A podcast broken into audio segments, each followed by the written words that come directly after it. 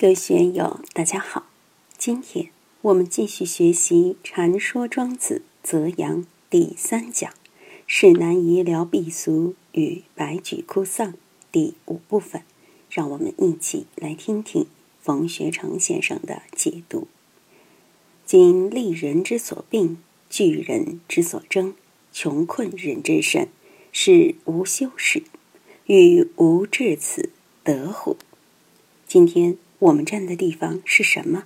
是人之所病处。我们都立在融入是非之中。自从社会化以后，特别是高度社会化以后，我们身边的麻烦还少吗？评判的标准太多太多，是非融入到处都是。不论你走到哪里，你躲得掉吗？融入这两个字，你根本躲不掉。我们都处在人之所争的地带。特别是现在的商品社会，经济挂帅。刚才军凯来的时候还说，今天老板给他打了电话，明年的任务又加重了多少？老板也很难办，因为美国的大老板给他也加码了。这个就是据人之所争，竞争激烈。他们公司还不算中国最大的，还有更强势的竞争对手，到处是竞争，哪里能离得开竞争？我们聚在一起，逃得了人之所争吗？能够找到一个没有是非、荣辱、得失的清净之地吗？真的找不到。钟南山的隐士很出名，其实，在汉朝还谈不上称隐士，在唐朝才有被称为隐士的人。在先秦时期，孔夫子时代，虽有隐士之实，而无隐士之名。在汉朝，隐士一般都在乡下待着。资讯远远没有唐朝发达，所以隐了也没有人知道。即使在唐朝，终南山里也没有多少人。文化大革命的时候，我第一次坐火车到北京去见毛主席。那时坐火车不要钱，吃饭不要钱。当时的火车和现在印度的火车差不多，里面全是满的，厕所里都是人。那时没有电气化的火车，都是烧煤的蒸汽机车。过秦岭的时候，我就留意到阳平关到宝鸡这一带，秦岭里面也是村落密布的。终南山在秦岭的北坡，西安南郊，只是一个小山丘而已。你想，文化大革命的时候，那里的人都已经很多了。现在到终南山去住茅棚，哪里还有空闲无人的地方？据说如今追时髦，在里面住茅棚的不下三千人，好热闹啊！我认识一位法师，在那里闭关十多年。当然，虽说是闭关，也是经常要出来的，因为很多朋友要到西安去找他，他就白天在西安接待朋友，晚上回山上住。我在百灵寺任教的时候，第二任教务长崇观法师也曾在那里待过。他原来在厦门南普陀，后来还俗做生意，做生意又不想做了，就到终南山住茅棚。他在体院当过老师，身体很好，打坐还可以升起来。南怀瑾先生见了都说他不错。他在南老师那里是可以随进随出的。他在终南山待了三年，后来遇见一个活佛，告诉他可以下山了，他就下山。到五台山待了一段时间，又到了百灵寺，净慧老和尚就让他当了佛学院的教务长。他像武松一样壮。经常让我去他那里喝茶。有一次到他的疗房，看见他的墙上写了一个“镜”字，我就问：“你心里烦什么？”他一惊，赶快问：“你怎么知道我心里烦？”我说：“证据在此，你写了个‘镜’字贴在墙上，就因为你不能静，而需时时提醒自己呀。”他说：“冯老师，你好厉害，凭这个字就能看见我心里烦。”我说：“你因为烦才写镜子来对质嘛。”他后来给我说：“冯老师，其实到终南山的大多数是去玩的，如同儿戏。”我在这里也想要批评那些想走终南捷径的人。如今寺院里的方丈基本满员都是年轻人，大多是七十年代前后出生的。每年佛学院有很多年轻人毕业，如果想去小庙当住持。也是需要有过人之处的，有胆量去闭关的也不多，因为至少要三年。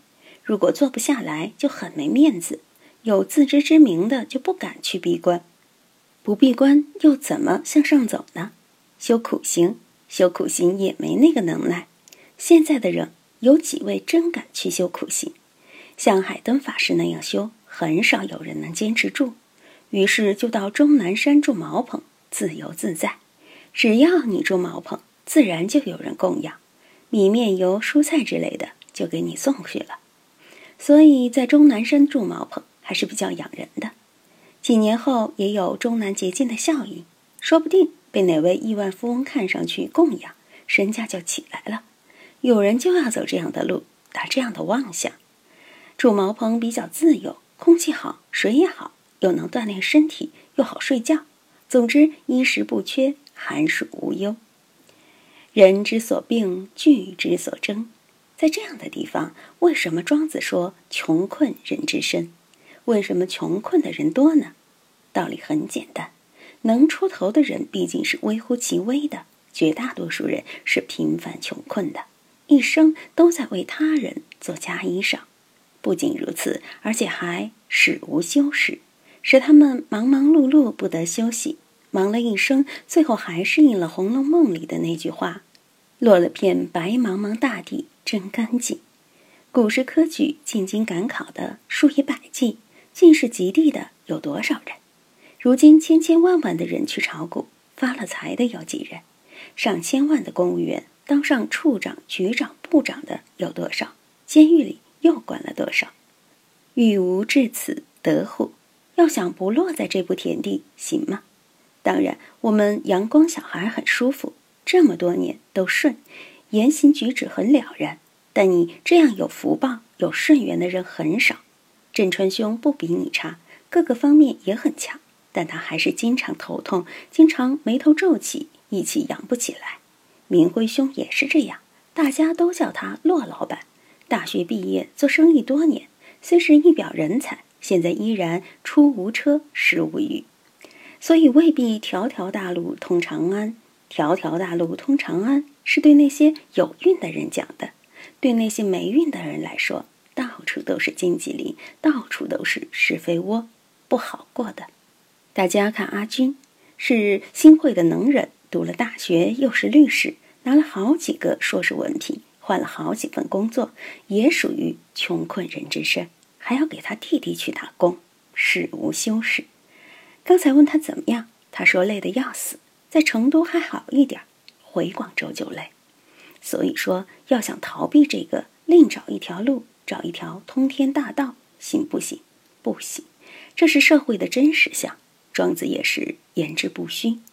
实际上，这里在座的各位，大家日子还算比较好过，差一点的是素文两姊妹，但我觉得你们两姊妹也不差，可能是暂时的乌云，说不定明年后年就走上坦途，就顺了。白居易进一步谈到了古之军人者，如轩辕氏、神农氏，乃至于更早一批的君主，他们又是怎么样的呢？他们是以德为在民，以失为在己，以正为在民，以枉为在己。有什么成绩、好事、对的、好的、光明的，都是老百姓的功劳。社会的成绩，有什么灾祸，有什么过失，一切麻烦过错。都揽在自己身上，都由自己来承担责任。换句话说，就是一切成绩属于老百姓，属于人民；一切过错责任都在领导人身上。古之军人者，又是怎样来承担责任的呢？